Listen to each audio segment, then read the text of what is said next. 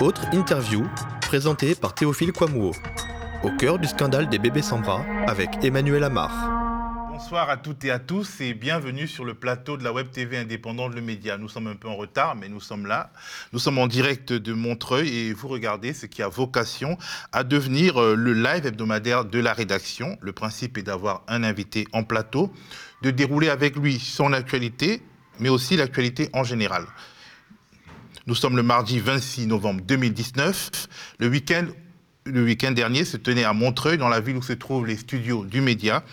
Le cinquième, le, cinquième salon du livre des lanceurs et des lanceuses d'alerte. C'est au cours de ce salon que j'ai rencontré Emmanuel Amar, que j'ai rencontré donc mon invité. Une conversation intéressante a commencé et j'ai voulu poursuivre cette conversation devant vous. Alors, Emmanuel Amar est épidémiologiste, directrice du REMERA, l'organisme dont le rôle est de détecter les malformations congénitales dans la région Rhône-Alpes.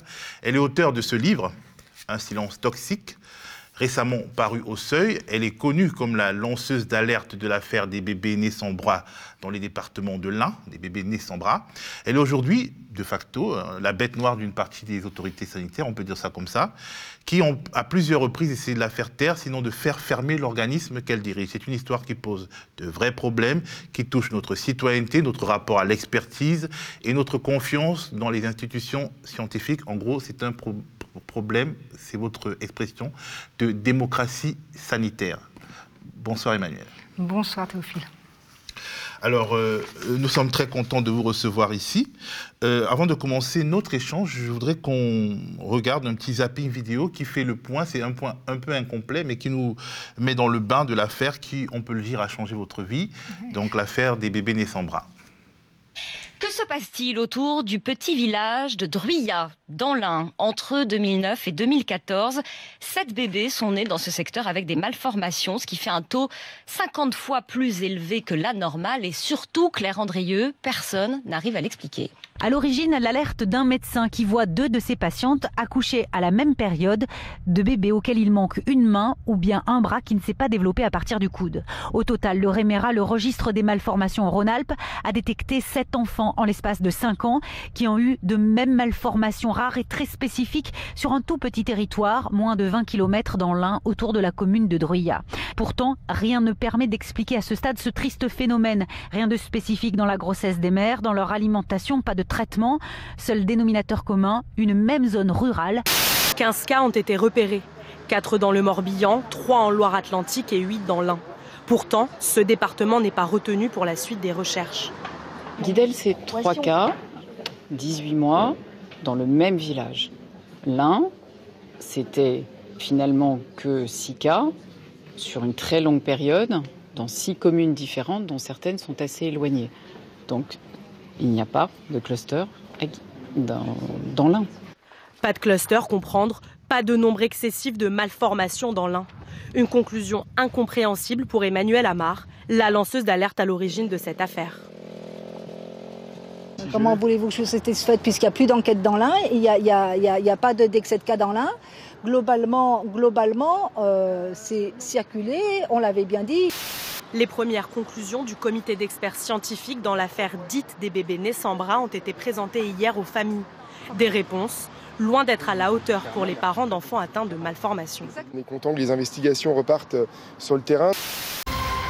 RMC qui vous révèle donc ce matin qu'une enquête préliminaire a été ouverte par le parquet de Marseille. Enquête qui fait suite à une plainte déposée en août dernier, plainte contre X par une famille dont le fils est né dans l'un avec une malformation à la main droite. Y a-t-il des raisons environnementales à ces malformations? La justice se saisit de la question et c'est une première en France. Un réel espoir pour toutes les familles concernées.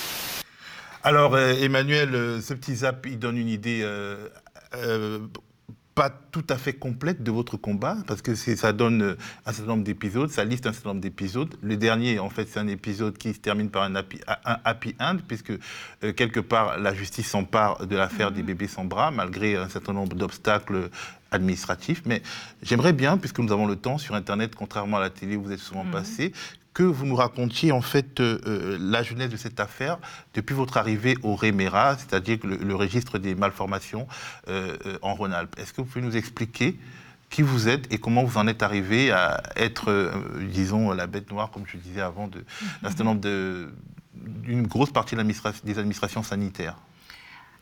Oui, alors je suis épidémiologiste et avant d'arriver au Remera, j'avais été recrutée par le registre qui existait avant euh, en région Rhône-Alpes, qui s'appelait l'Institut européen des génomutations. J'avais été recrutée pour faire des recherches euh, pour l'INSERM sur des malformations de l'appareil urinaire, donc il n'avait rien à voir. Puis ce registre a été fermé fin 2006 et euh, on trouvait que c'était trop dommage. C'était le premier registre français à être créé. Je vais revenir sur la définition d'un registre si vous voulez. c'était le premier registre français à être créé. Il nous semblait complètement inadmissible qu'on puisse jeter des dizaines de milliers de dossiers sur les malformations, donc il a été recréé. Maintenant, je crois que euh, souvent les gens me demandent mais c'est quoi ces malformations, c'est quoi ce registre? Donc, comme on a le temps, comme vous me dites, je crois que c'est bien de faire un petit point là-dessus. Alors, les malformations congénitales, ce sont des anomalies euh, de structure des organes qui sont visibles ou invisibles, elles peuvent être à l'intérieur de l'organisme et qui sont présentes à la naissance, même si on ne les a pas vues à la naissance. Et elles concernent entre 4 et 5 des naissances. Ça ne veut pas dire que ce sont des naissances vivantes, certaines aboutissent à ce qu'on appelle une interruption médicale de grossesse ou une fausse couche des enfants morts-nés, mais c'est 4 à 5 des naissances. Cela étant, il est important d'avoir un organisme qui va collecter les données sur ces malformations de façon à pouvoir repérer malformation par malformation s'il y a des fréquences qui augmentent, mais aussi s'il y a des fréquences qui diminuent, parce qu'on met en place des actions de santé publique, je pense à un truc tout bête qu'on connaît bien, qui est la vaccination contre la rubéole, par exemple, qui créait des malformations importantes, ben, il fallait bien qu'on mesure son efficacité, ce vaccin. Donc les registres, ça sert à ça. Et notre registre, il est là aussi pour repérer des anomalies de fréquence et les signaler. Anomalies de fréquence en général quand elles montent, mais aussi quand elles diminuent quand elles s'arrêtent. Et puis repérer aussi s'il n'y a pas des endroits, par exemple, où il n'y aurait pas de cas et on pourrait se dire, bah, s'il n'y a pas de cas, c'est peut-être qu'il y a quelque chose dans l'environnement qui protège. Ça, va dans les deux sens, ce que je veux dire. Alors, donc, euh, vous êtes recruté en 2006 par euh, ce premier registre qui euh, disparaît et qui est remplacé par le Rémira. J'aimerais bien savoir pourquoi ce registre a, disparu. C'est une très bonne question. Tout d'abord, ce registre avait été créé en 1973, à une époque où il n'existait pas de registre. Donc c'était un nouveau concept. Et celui qui l'a créé, le professeur Robert, se disait, en Allemagne, il y a eu un, dramatique accident, si on peut parler d'accident. C'est la survenue de naissances avec des malformations très graves des membres déjà. Euh, à la suite de l'absorption d'un médicament qui s'appelait la thalidomide par des femmes qui étaient nauséeuses en début de grossesse, donc on le distribuait. Et ce médicament, en fait, a généré des malformations. On a mis très longtemps pour s'en rendre compte. Heureusement, l'autorisation de mise sur le marché n'avait pas été accordée pour la France. Et ce médicament a fait des ravages tout autour de la France et en Amérique du Sud aussi, mais pas en France. Et à ce moment-là, le professeur Robert, qui était généticien à Lyon, s'est dit, mais enfin, s'il y a un nouveau médicament, un tératogène de l'environnement qui, qui, arrive et qui génère là encore des malformations, on ne le saura pas, et ça, il va se passer la même chose qui s'est passé outre-Rhin, c'est-à-dire qu'il va y avoir des dizaines de milliers d'enfants, enfin dans le monde, euh, qui vont être touchés avant qu'on puisse s'en apercevoir, on n'aura pas pu tirer la sonnette d'alarme.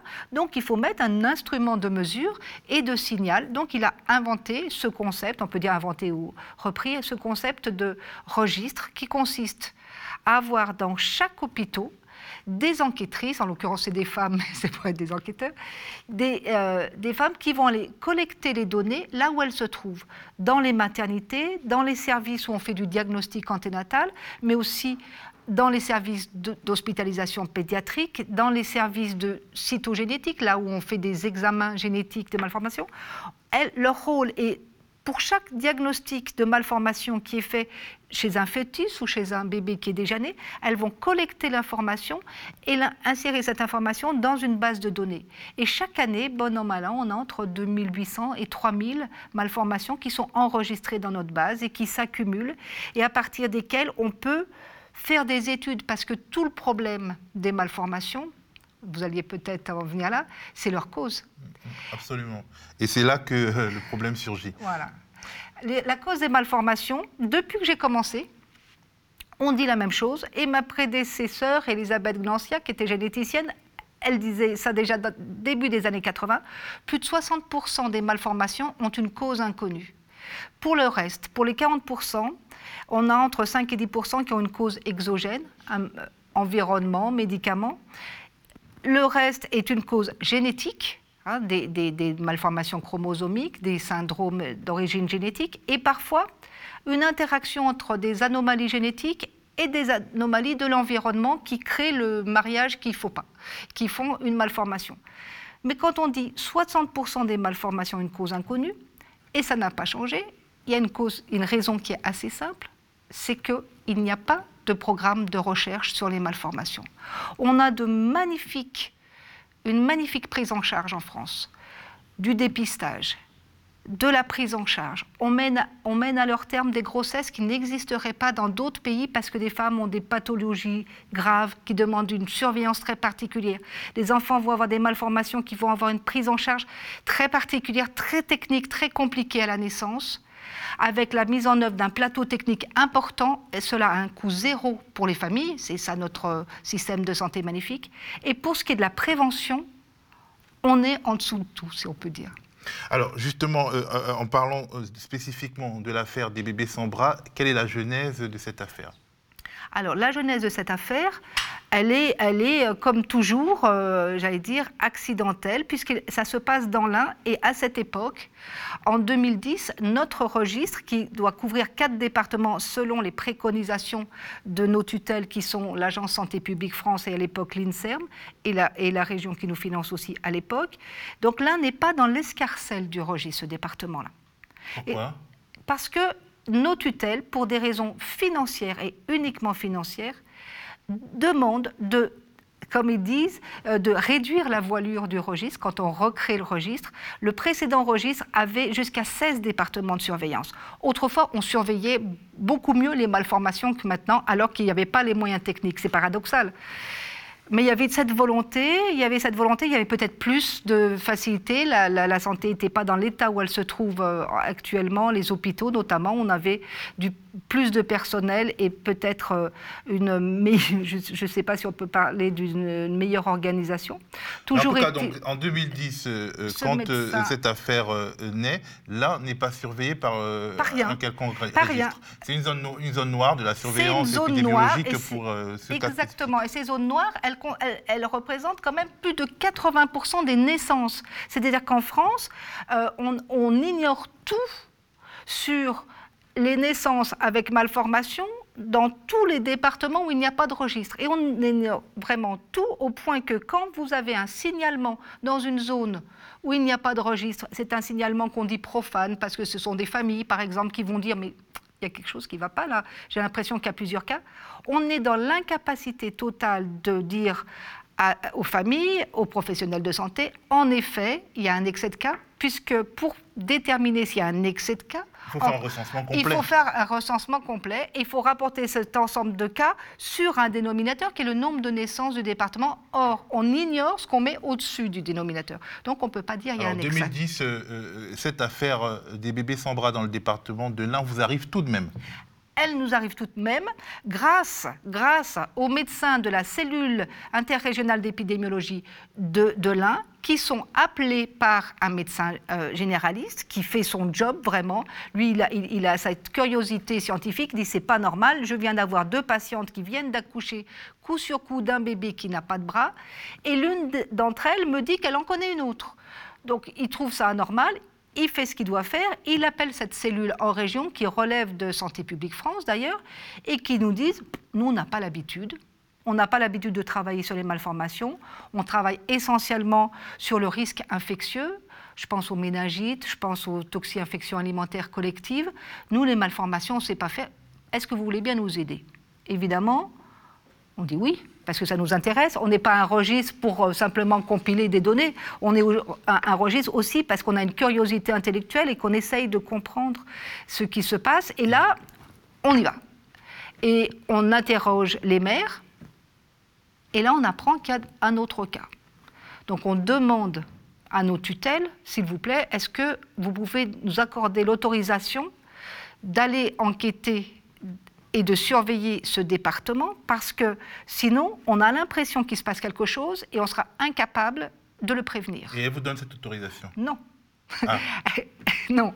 Dans un premier temps, c'est non, parce que la surveillance d'un département comme l'Ain, ça coûte environ 10 12 000 euros par an, et ça coûte à l'époque déjà trop cher. Ah. 10 12 000 euros par, an. voilà. C'est déjà trop cher. C'est très peu de naissances. Le département de l'Ain, c'est 8 000 naissances environ. Euh, c'est déjà trop cher. Alors, ce qu'on va faire, parce qu'on a un président qui s'appelle le professeur Jean-François Lacronique, qui euh, connaît bien toutes les arcanes de la décision, euh, euh, puisqu'il a été directeur de cabinet de ministre, etc., il me dit il n'y a qu'une façon d'obtenir gain de cause et de pouvoir surveiller ces malformations, c'est de parler le langage de nos tutelles, c'est-à-dire un langage financier. Et c'est ce qu'on va faire. C'est-à-dire qu'on va dire on vous propose d'échanger le département de la Savoie que nous couvrons et dans lequel manifestement il ne se passe pas d'anomalie, qui a le même taux de naissance, on va l'échanger avec l'un, comme ça on va pouvoir les surveiller dans l'un et ça ne vous coûtera rien. Et il nous l'accorde. Et là vous y allez. Et là on y va. Et qu'est-ce que vous découvrez? Et là, on y va. Et donc, on y va en pratique. Ça veut dire qu'on a une enquêtrice qui se trouve être médecin, qui va rechercher les cas et qui, au fur et à mesure des années, va nous annoncer qu'il y en a des nouveaux. Et au fur et à mesure des années, on va faire remonter cette information en disant il faut faire quelque chose, il faut mettre des moyens, parce que je le rappelle, nous sommes un registre. Comme je l'ai dit, on collecte des données, on les analyse, mais nous n'avons pas pour mission d'aller enquêter sur le terrain. Donc la seule chose, nos limites, j'allais dire, c'est de nous assurer auprès des maires que tous les facteurs de risque connus ne sont pas présents. Auquel cas, si on avait une mère qui avait une anomalie génétique, une autre qui avait pris un médicament avec potentiellement la possibilité de faire des, anomalies vasculaires qui auraient pu générer ces malformations, on aurait dit, bon, bah, euh, on a une cause à peu près, c'est pas la peine de lancer des investigations. On était limité, sachant que cette malformation, je l'ai peut-être pas dit euh, tout à fait au début, c'est une malformation rare, qui est une cause ou qui n'est pas de cause, c'est-à-dire dans l'état actuel de nos connaissances, elle arrive un petit peu en dessous de une naissance pour 10 000. Et là, on se retrouvait avec plus de naissances qu'on observait.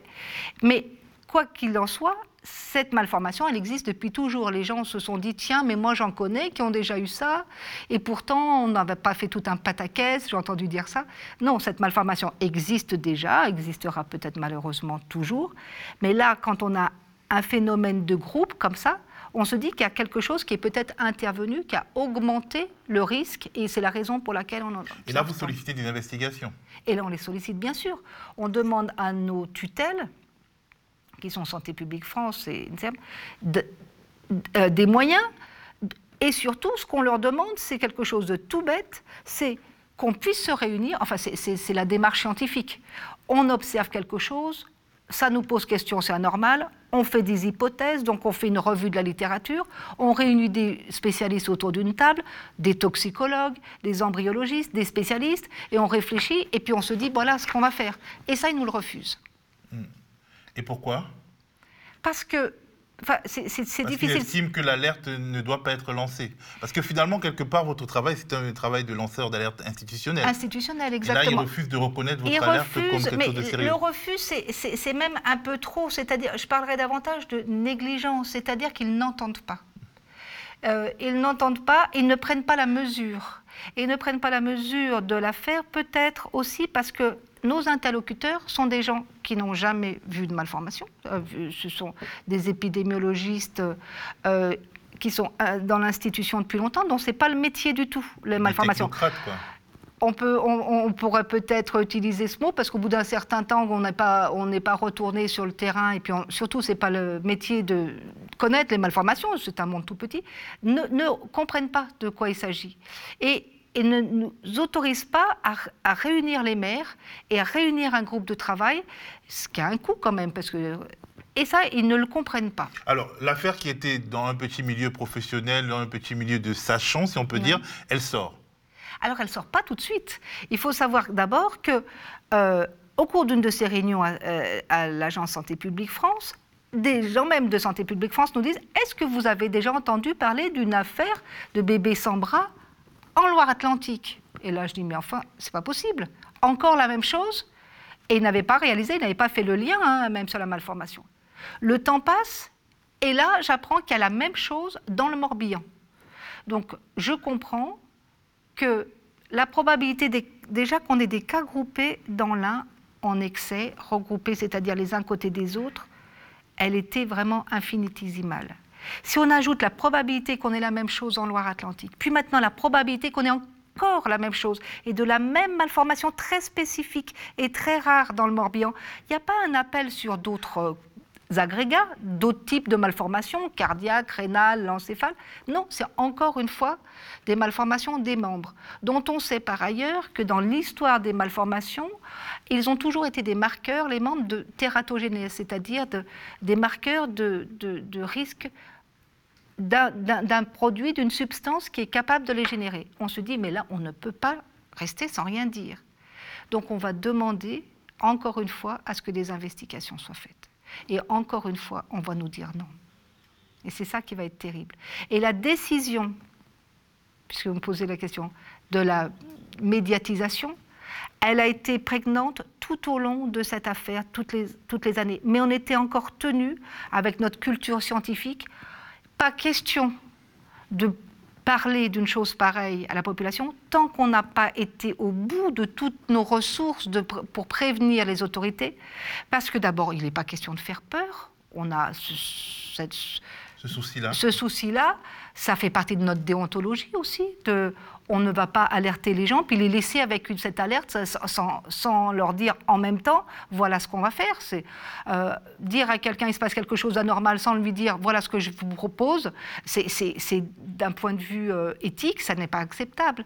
Donc ce que l'on veut faire à ce moment-là, c'est travailler ensemble avec les autorités de santé pour qu'ensemble... Mais ça ne marche pas. Et ça ne marche pas. Ça ne marche pas. Et c'est pour ça que finalement, euh, vous euh, rendez public un certain nombre d'informations, vous rendez témoin à l'opinion publique d'une lenteur incompréhensible. Avant encore, on va se décider, on va prévenir les autorités de santé pour leur dire nous allons écrire un article euh, au sujet de ces agrégats un article scientifique. Et là, on va écrire un article dans une revue assez discrète qui s'appelle Environnement, risque et santé, qu'on va appeler quand un, quand un agrégat de malformation rencontre une agence de santé publique pour dire ne renouvelons pas toutes les erreurs du passé. On peut, la négligence, on peut la comprendre à partir du moment où on se met à chercher ensemble. On peut comprendre qu'on ait oublié ce travail. Il n'est pas question de juger, de stigmatiser, il est question de prendre en compte ce problème. Et, aussi, enfin, parce que les familles attendent, parler aux familles pour essayer de leur donner une explication. Elles sont capables de comprendre, y compris qu'on ne sait pas. Et ça, on n'arrive pas. Et on va présenter cet article à l'Agence Santé publique France qui va me dire que si je le publie, je vais avoir un procès en diffamation. Il est publié quand même, il ne se passe rien. Sauf que l'année d'après, on perd nos financements. Donc c'est la mesure de rétorsion. C'est pas à moi de le dire. En tout cas, la chronologie, des, la chronologie des faits, elle est là. Alors, l'attitude de, de, Santé publique France, de vos organes de tutelle, est d'autant plus incompréhensible que, si j'ai bien compris, c'est ce registre, en tout cas au moins l'ancêtre de ce registre, qui a permis d'identifier le scandale de la Dépakine quelques années plus tôt. Alors, donc, ça veut dire que le mécanisme a montré euh, euh, son utilité euh, de manière patente, évidente, sur quelque chose de très grave, mais malgré ça, vous n'êtes toujours pas respecté. Exactement. D'abord, nous n'avons pas à rougir de notre travail. Je crois que dans les registres euh, qui publient euh, soit seuls, soit en partenariat avec des équipes de recherche patentées, euh, universitaires, hospitalières, nous sommes très bien placés pour les registres de malformation, d'une part. Et d'autre part, quand je disais que nous n'avons pas à rougir, c'est que ce, ce registre que j'ai repris avait été à l'origine de la découverte, c'était le docteur Elisabeth Gnancia, qui avait mis en évidence l'effet tératogène d'un médicament qui fait beaucoup parler de lui en ce moment, qui s'appelle la dépakine, qui est sa molécule, c'est euh, le valproate de sodium, qui était donné pour les mères qui avaient un problème d'épilepsie et aussi pour les femmes qui avaient des problèmes euh, psychiatriques, euh, de troubles bipolaires. Donc ce médicament était quand même très largement distribué et un médicament efficace en plus, hein, à la différence, je dirais, du Mediator en ce moment dont on entend parler. C'est la grande différence. Un médicament très efficace, mais avec des effets redoutables chez le feu. Et c'est euh, votre registre qui a permis euh, d'en avoir le cœur net et vous êtes puni. Alors, on est aussi frappé par comment dire, la précarité du statut de votre ah organisme structurellement, c'est-à-dire ce n'est pas quelque chose qui... c'est une association, en gros, qui est financée chaque année par les collectivités, par l'État, par les agences nationales et effectivement, euh, la première mesure de rétorsion qu'on peut prendre contre vous, évidemment. Euh, on, est, on est suspendu à ces subventions annuelles, bien qu'on euh, ait eu un audit de la Direction générale des finances publiques, quand même pas rien, qui nous a non seulement dit qu'on avait une comptabilité parfaite, avec une gestion parfaite de, des finances publiques, hein, d'une part, mais qui a déploré le fait que l'État, les collectivités euh, et les agences ne respectent pas les circulaires qui recommandent vivement, enfin, enfin je crois même que c'est une obligation, de pluriannualiser des, des subventions à destination des associations qui ont une activité pérenne, et en l'occurrence une activité de santé publique par délégation. Pourquoi nous sommes une association? Tout simplement, et ça je peux le comprendre, parce que ça coûte moins cher. C'est-à-dire que nous ne sommes pas des fonctionnaires. C'est une... un peu les restos du cœur de la prévention. On est un petit peu, euh, oui, c'est, euh, euh, on peut dire en France, on peut se prévaloir que personne ne meurt de faim en France, mais parce qu'on compte sur les associations pour subvenir à ça. on peut dire en France aussi qu'on surveille les malformations parce qu'il y a des associations qui le font. Je vais poser une question qui me vient à l'esprit comme ça. Est-ce qu'on peut penser que les relations entre l'industrie privée et la recherche publique expliquent cette sorte de défiance que l'État lui-même entretient avec ceux qui sont censés euh, être un peu les inspecteurs Colombo euh, euh, des effets médicamenteux et des effets de, de, la chimie sur nos vies Alors la chimie, je ne pourrais pas dire, c'est pas à moi de le dire. Je suis heureuse qu'il l'ouverture d'une enquête préliminaire déjà, parce que c'est ça qui pourra faire la lumière sur les interactions, les freins qui ont eu lieu. Pourquoi est-ce qu'on a demandé à cette mère qui a porté plainte, on lui a dit, quelqu'un de, des institutions lui a demandé de retirer sa plainte et ce, ce serait mieux pour elle. Je ne sais pas ce que ça veut dire, mieux pour elle, mais je suis heureuse qu'un juge s'empare de cette affaire. Pour ce qui est des liens des liens euh, euh, de l'industrie avec euh, les registres, ça me semble difficile à repérer. Je, dois le reconnaître. Peut-être qu'ils ont joué, par exemple, dans l'affaire des Paquines manifestement, il y a eu quelque chose. Mais là, pour nous, pour cette affaire des bébés nés sans bras, est-ce qu'on peut dire qu'il y a eu, ce que vous me posez comme question, des lobbies, des pressions? J'ai senti qu'il y avait des pressions, mais tout ça... Vous n'avez pas de preuves Je n'ai aucune preuve et je ne vois en plus pas lesquelles. Je sais que ça, il y a eu une levée de boucliers. À partir du moment où ça se passait dans la campagne, on nous a aussitôt taxé de personnes qui allaient euh, pointer du doigt telle ou telle substance phytosanitaire, alors que se poser la question des produits phytosanitaires n'est pas une question taboue, n'est pas une question séditieuse, et une question légitime. À partir du moment où les femmes, elles habitent tout dans un endroit rural, tout l'environnement doit être. Où il y a des pesticides, notamment. Où il y en a, et où il y a des pesticides, mais pas seulement, il peut y avoir d'autres produits. C'est normal qu'on pose la question, c'est tout à fait normal. Et donc, euh, j'ai bien compris que c'était un sujet qui titillait. voilà, on va dire ça comme ça. Alors, nous allons bientôt passer à une autre phase de l'émission, euh, la revue d'actualité. Euh, nous avons sélectionné un certain nombre de sujets, ceux qui vous ont touché euh, ces dernières semaines, notamment les enfants de Sainte-Pazanne en Loire-Atlantique, mmh. où un nombre assez effarant de cancers infantiles ont été trouvés. Alors vous avez, vous avez été alerté par, une, par cette information et on regarde un petit extrait de France Info. 17 enfants qui ont développé un cancer à Sainte-Pazanne et dans ses environs, sur un rayon de 10 km seulement. Leur environnement est-il en cause? Un laboratoire a été mandaté par un collectif de parents inquiets. Ils ont fait réaliser des analyses sur les cheveux d'une vingtaine d'enfants, malades ou pas. Les résultats qui viennent d'être publiés montrent qu'un tiers des enfants testés présentent un nombre impressionnant de métaux dans l'organisme. On trouve chez certains enfants jusqu'à euh, une trentaine de métaux un niveau à surveiller à risque qui est pour nous très important. Quand je vois un profil aussi disparate, aussi élevé, euh, ça ne peut être qu'une pollution de l'environnement.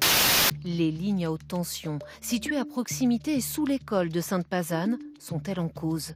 Une ancienne usine de traitement du bois aurait-elle pollué les sols? Fin août, l'Agence régionale de santé a effectué des prélèvements dans l'école. Elle a conclu qu'il n'y avait aucun résultat probant.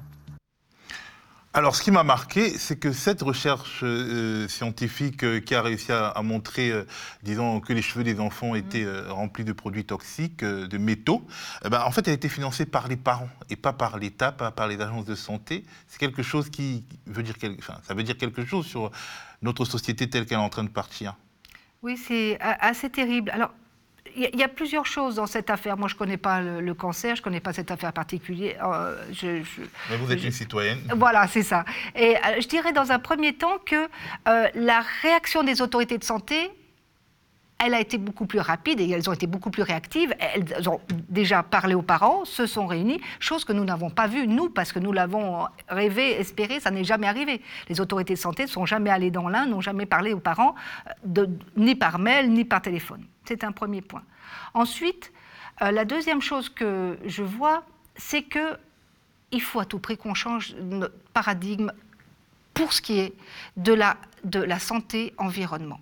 On a affaire à des gens, et j'en fais partie, qui avons, qui avons fait nos études en épidémiologie avec l'idée de la cause commune essentiellement à rechercher pour euh, des pathologies qui sont des pathologies euh, qui présentent un risque communautaire de transmission et notamment infectieux. Et donc nous recherchons une cause commune alors que peut-être des causes sont différentes, euh, puisque des cancers, ça existe même s'il n'y a pas de cause commune. Alors que des, une méningite, si vous n'avez pas, si pas un méningocoque, vous n'avez pas de méningite. Une toxi-infection alimentaire collective, si vous n'avez pas une salmonelle ou un staphylocoque. Ce sont de nouveaux, défis. Et donc ce sont des, des nouveaux défis, la santé-environnement, que nous n'avons pas pris à bras-le-corps. Nous n'avons pas été capables d'imaginer d'autres façons d'investir des cas potentiellement liés à un environnement, nous avons toujours les mêmes méthodes qui aboutissent à des impasses. Et ce qu'on peut, ce qu'on peut dire avec bonheur, c'est que on a répondu aux familles tout de suite, malheureusement sans trouver, mais nul n'est censé trouver. Le principal, c'est de mettre en œuvre les moyens. Maintenant, ce qu'on peut déplorer, c'est que les familles en soient rendues à les prendre attache avec un laboratoire privé que je ne connais pas par ailleurs, mais elles ne savent pas ce qu'elles vont chercher. Et ce n'est pas parce qu'on a trouvé telle ou telle substance que ça va prouver la cause de, des malformations, pas des malformations en l'occurrence, mais des cancers. Donc, c'est la leçon qu'on peut tirer, enfin à mon sens de citoyenne simplement, c'est que on s'en occupe mal de ces familles, de ces signalements. Et en fait, dans votre livre, vous parlez du cas spécifique des mamans. Mhm. Les mamans, en fait, qui euh, sont soumises à une sorte de double peine quand il y a des, maladies, des malformations comme ça, mhm. elles ont l'impression que c'est leur faute. Est-ce que c'est aussi euh, une problématique qui euh, adresse, enfin, qui, qui, doit nous faire réfléchir sur les questions de genre, sur bah, la spécificité, en fait, de, la maman, finalement, qu'il est facile d'accabler quand quelque chose comme ça se produit? Oui, bien sûr. Alors on le sait bien, on le sait bien depuis, depuis toujours, hein, que à partir du moment où vous, mettez au monde un enfant qui n'est pas, qui n'est pas parfait, qui n'est pas celui qui, qui, aurait dû être dans votre imaginaire, il se passe tout un tas de choses dans, dans, l'esprit euh, des parents, des deux parents. Mais la mère, elle s'accable, elle, elle, revoit tout ce qu'elle a fait, elle se dit qu'est-ce que j'ai, qu'est-ce que j'ai mangé, qu'est-ce que j'ai bu, etc., etc. Et ça, c'est, ça a toujours été. Ce que l'on constate, mais euh, sur, un, sur, un, petit nombre, mais je le vois quand même beaucoup là aussi, sur un petit c'est essentiellement les mères qui demandent à rechercher, qui parlent. Ça ne veut pas dire que le père ne souffre pas. Mais c'est les mères qui demandent à, rechercher. Il y a, dans, toutes les familles que je connais, il y a un, seul père qui a été vraiment, euh, qui a été vraiment mobilisé. J'en connais deux en tout père. C'est quand même très peu par rapport à toutes ces mamans. Oui, elles sont un petit peu. On a quand même euh, relégué.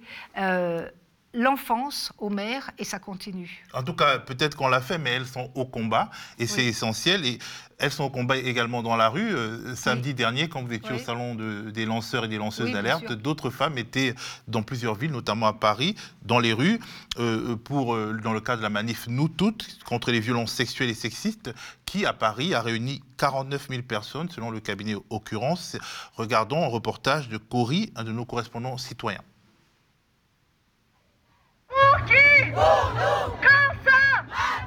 J'ai honte d'être là. J'ai honte d'être là parce que c'est affreux qu'au XXIe siècle, on en soit à essayer de démontrer qu'on n'a pas le droit de traiter les femmes différemment que les hommes et qu'il faut les respecter. C'est tellement atroce comme idée que je me suis dit que non, il faut quand même qu'on soit très très nombreux pour donner cette vérité de base dont j'ai honte personnellement. Quelle est l'inégalité qui me, choque le plus Mais je dirais que celle qui me choque le plus, c'est le silence. C'est-à-dire qu'il y a des inégalités sur lesquelles on entend la voix, mais que la justice ne suit pas, que euh, les institutions, les lois ne suivent pas. Là, il y a des inégalités criantes, il y a des injustices, il y a des violences invraisemblables, et il y a un silence en général qui est inadmissible. C'est pour ça que c'est bien qu'elle gueule.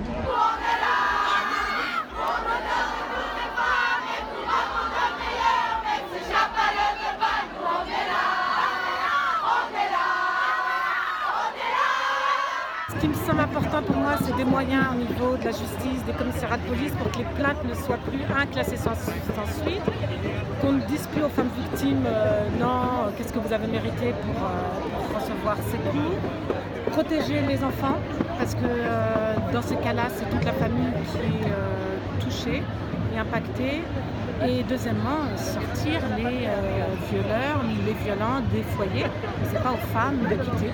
Il faut que le gouvernement comprenne qu'il n'y a pas de perte de temps à avoir et que les lois sont beaucoup trop longues à être promulguées et appliquées surtout. Donc un, reconnaître le féminicide déjà. Deux, prendre des mesures d'extrême urgence c'est une question hijab. Et surtout qu'on ne prenne pas des commissions et des commissions et des temps à, faire des, réunions et des grenelles. On n'en veut plus de ça. Ce qu'on veut, c'est que ça avance, que ça avance vite. Déjà, euh, si on avait l'équivalence de salaire, si on avait parce que l'indépendance financière, c'est ce qui conditionne tout euh, chez la femme aussi. Hein. Beaucoup de femmes restent avec un mari violent, c'est parce qu'elles n'ont pas les moyens de partir.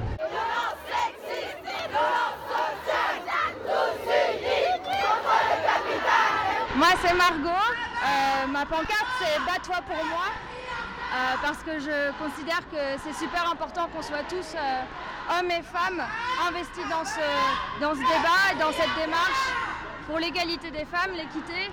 Et pour moi, le, les violences les plus insupportables sont les violences sexuelles faites aux femmes. J'estime que la sécurité, c'est un droit, enfin, c'est quelque chose qui devrait être acquis pour tout le monde. Et se sentir euh, en insécurité la nuit, c'est pas normal. Euh, voilà, c'est une des, principales motivations. Voilà, quand ma soeur sort, euh, pourquoi est-ce que ma mère s'inquiète alors que moi quand je sors, elle s'inquiète pas? Voilà, c'est là qu'il y a un petit problème, un problème d'éducation et de société qui, qui m'a poussé à venir là en fait.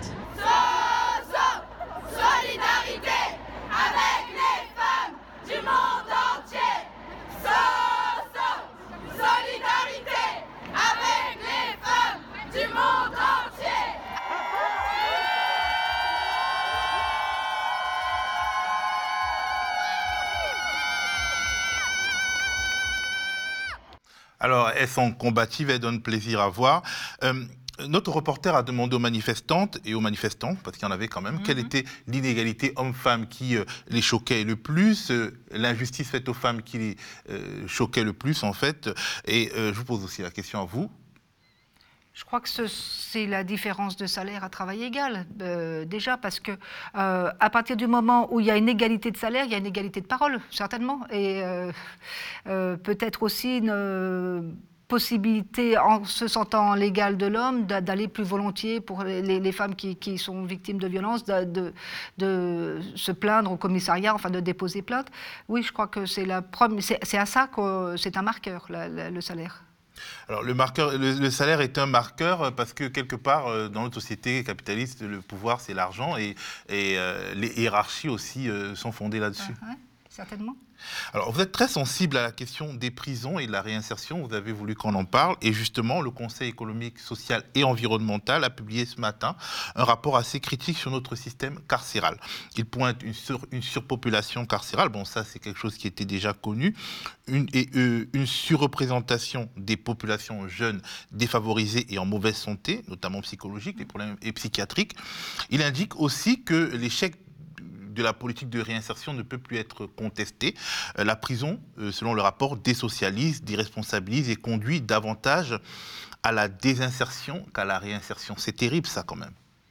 C'est terrible. Je me souviens, je me souviens euh, euh, vous m'avez demandé, vous m'avez demandé euh, quels étaient les sujets là auxquels je m'intéressais en ce moment, et, j'ai dit prison parce que je savais ce qui se passait, mais aussi, je me souviens, quand l'année 2000 est arrivée, on se disait, on se posait la question, on se disait, de, de quoi on aura honte plus tard? Euh, qui existait, qui était là sous nos yeux, et puis dont on aurait à rougir plus tard. Et la première idée, ça a été la façon dont on traite la marge. La marge, c'est quoi? C'est les gens qui sont en prison, c'est les petits qui, sont, dont on s'occupe euh, pas bien. Et et je pense vraiment que la façon euh, dont on s'occupe de, de, de, de, cette marge, c'est-à-dire les déviants, les criminels, etc., c'est ce dont on aura honte un jour, je crois vraiment, parce que euh, c'est plus acceptable. C'est la même chose. Il faut qu'on pense autrement. Alors, je suis pas, j'ai pas de, de leçons à donner à personne. Hein. Je, refuse un petit peu de m'indigner pour m'indigner. Je trouve que c'est pas très, euh, c'est pas très productif. Euh, et j'ai lu ce rapport-là que vous avez montré, vu surtout la, prévalence des troubles psychiques et psychiatriques dans les prisons. Et on sait comment ils sont pris même à l'extérieur avec le, manque de moyens de la psychiatrie, le manque de, formation aussi. Avant, il y avait des infirmiers psychiatriques, il y avait des infirmiers euh, diplômés d'État, c'est terminé tout ça.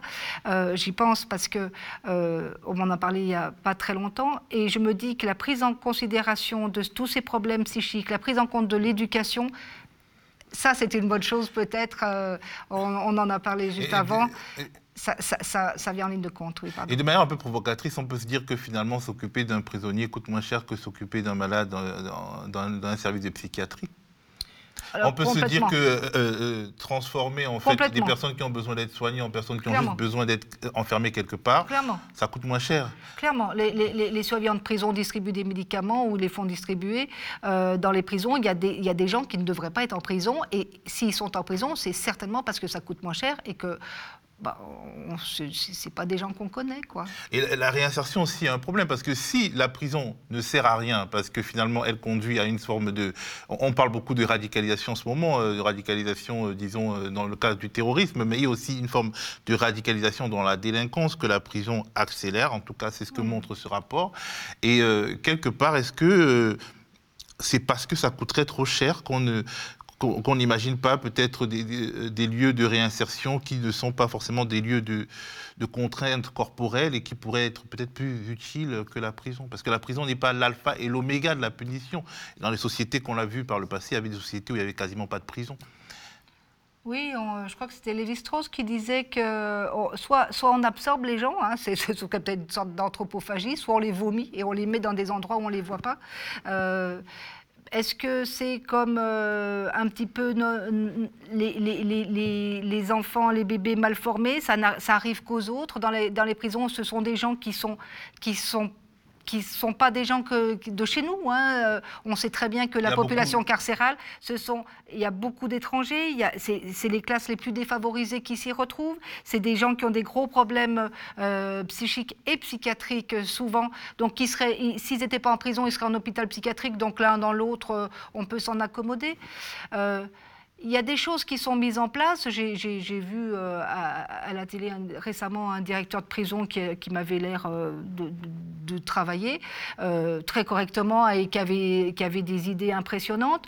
il y a peut-être, ce que je déplore peut-être chez nous, c'est une, certaine forme d'arrogance où on ne prend pas modèle ailleurs. Je sais que pour le Canada, qui a ouvert ses prisons aux familles, par exemple, on n'en est pas encore là. Des, modèles qui sont différents, on s'en inspire très peu.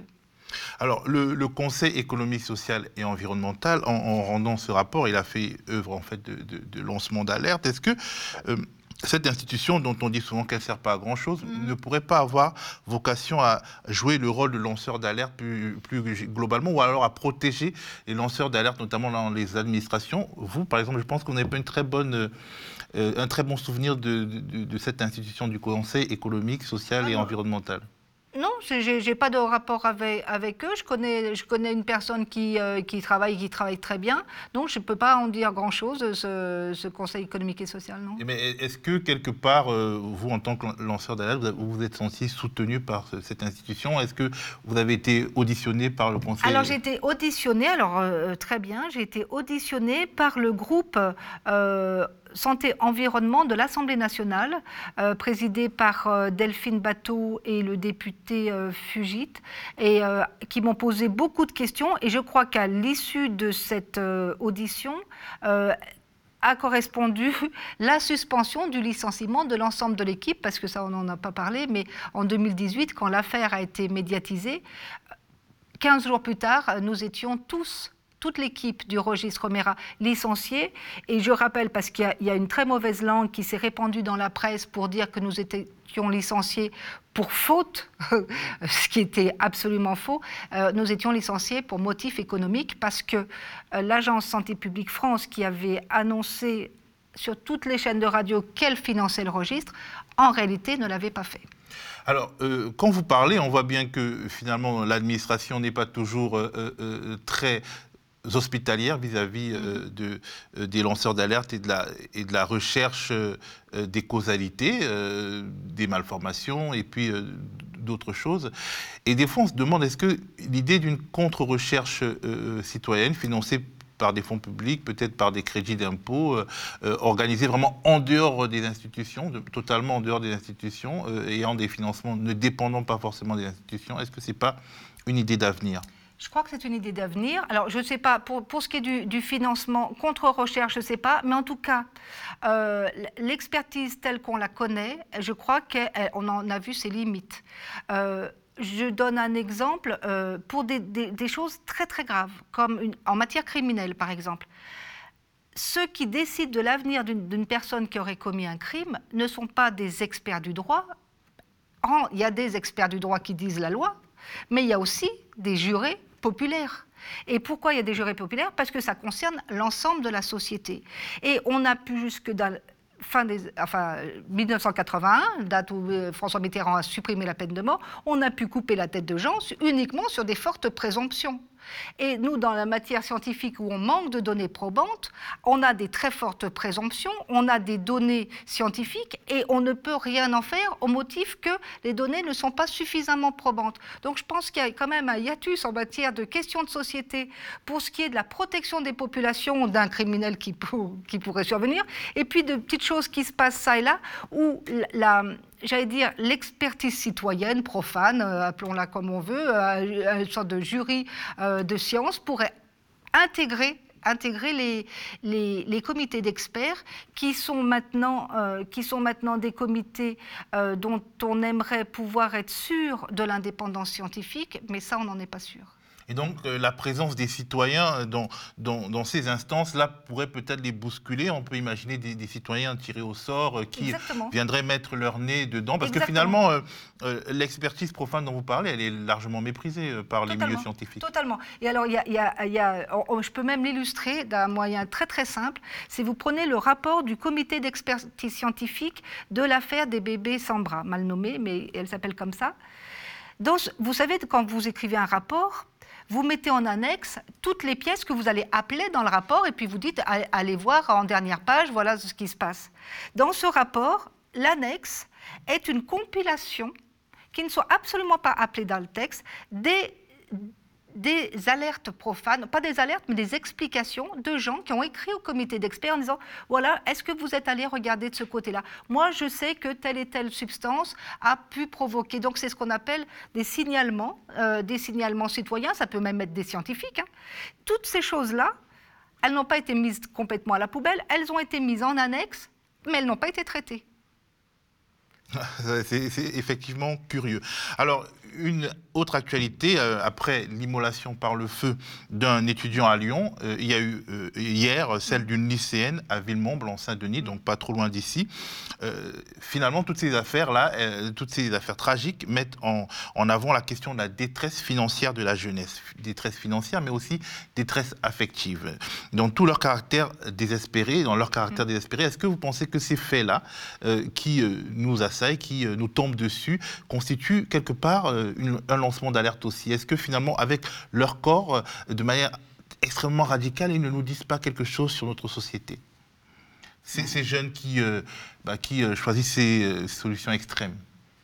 Je, suis, crois que je suis mal placée pour répondre. Enfin, ce que je dis, ça vaut exactement la même chose que ma voisine de palier dirait. Je, suis embarrassée. Je pense que la, dimension sociale, elle est, elle est, évidente, et d'ailleurs, elle est dite, mais il y, a, plusieurs dimensions. Il y a des dimensions euh, psychologiques et euh, de détresse terrible, euh, sur lesquelles on ne peut que faire une chose, c'est d'abord s'incliner parce que c'est terrible. Et est-ce que ça dit quelque chose? Sûrement. Enfin, je, euh, je, le dis euh, avec euh, humilité, mais au début du XXe siècle, Émile Durkheim parlait du suicide et en parlait déjà comme un, phénomène social. Et, même disait même que quand il y avait un suicide à l'armée, par exemple, on n'en parlait pas, on renvoyait les gens parce qu'il pouvait y avoir une contagion. Donc, c'est un domaine qui est absolument terrible, terrifiant, terrifiant, dramatique pour, euh, pour euh, ces jeunes-là. Et sûrement, ça dit quelque chose. En tout cas, si ça ne dit pas quelque chose, il faut en tout cas qu'on l'interprète comme disant quelque chose. Alors, merci beaucoup, euh, Emmanuel, et courage à vous dans vos combats que nous, nous suivrons. Mais avant de nous quitter, je voudrais qu'on rende hommage aux 13 soldats français qui ont, trouvé la mort au Mali, dans ce qui a été évoqué comme une collusion, entre, une collusion entre deux appareils engagés dans une opération de combat contre les djihadistes là-bas. Il faut rappeler que l'engagement militaire français au Sahel tourne de plus en plus au fiasco, avec une extension territoriale des groupes euh, terroristes et un lourd climat de suspicion au sein des opinions publiques des grandes villes de ces pays. Ces opinions publiques, ces gens qu'il était question de venir sauver, n'ont plus du tout confiance en notre armée. Et avant de nous quitter, avant de vous quitter, je, vous donne rendez-vous demain. Demain, il y aura à 20h euh, la diffusion de l'enquête menée par Maxime Renaï et Yanis Mamdi sur l'univers opaque de la multinationale Lubrizol, dont l'incendie, euh, l'usine de l'incendie, de l'usine a, euh, continue de poser beaucoup de questions. Et donc, euh, je vous dis à demain pour la diffusion de cette enquête-là. Je rends l'antenne. Le média est indépendant des puissances financières et n'existe que grâce à vos dons soutenez-nous sur lemediatv.fr. Et pour ne rien rater de nos contenus, abonnez-vous à nos podcasts.